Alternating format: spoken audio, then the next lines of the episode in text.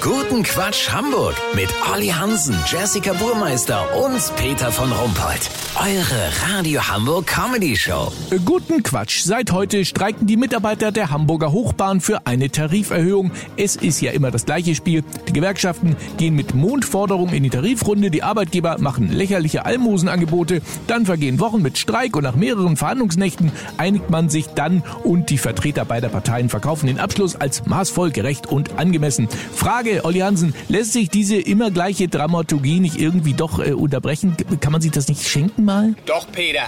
An der Textilfreien Universität Tübingen arbeiten Professoren an einer Lösung. Die Fachbereiche Soziologie, Mathematik, Ökonomie und Volkswirtschaft haben sich zusammengetan. Gemeinsam werden hier die Arbeitskämpfe und Tarifabschlüsse der letzten 30 Jahre branchenübergreifend unter die Lupe genommen. Wie groß war im Schnitt der Unterschied zwischen Forderung und Abschluss von Gewerkschaft und Arbeitgeber? Wie lange wurde gestreikt? Wie viele Hektoliter Kaffee, Selter und O-Saft wurden dabei von den Tarifparteien gesoffen? Wie viel tausend Mett- und Käsebrötchen weggemuffelt und so weiter?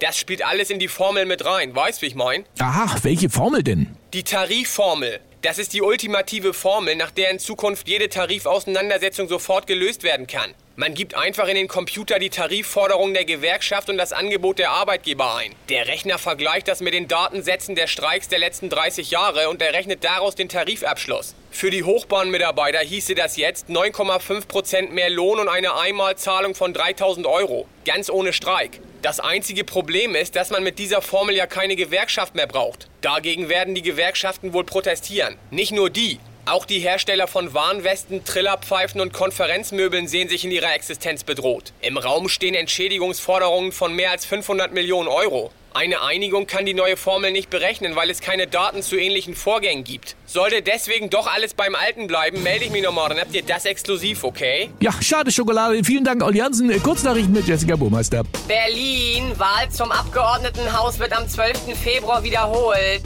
In den Kitas werden schon fleißig Stimmzettel gemalt und Wahlurnen gebastelt. Zusatznutzen E-Mobilität. E-Autos brennen länger und heißer als Verbrenner. Fridays for Future. Klimaaktivisten fordern die sofortige Einschmelzung aller Schneemassen in Österreich und Bayern, um die Akzeptanz der Bewegung nicht zu gefährden. Das Wetter. Das Wetter wurde Ihnen präsentiert von Hamburger Hochbahn. Einfach mal Pause machen. Das war's von uns. Wir hören uns morgen wieder. Bleiben Sie doof. Wir sind's schon.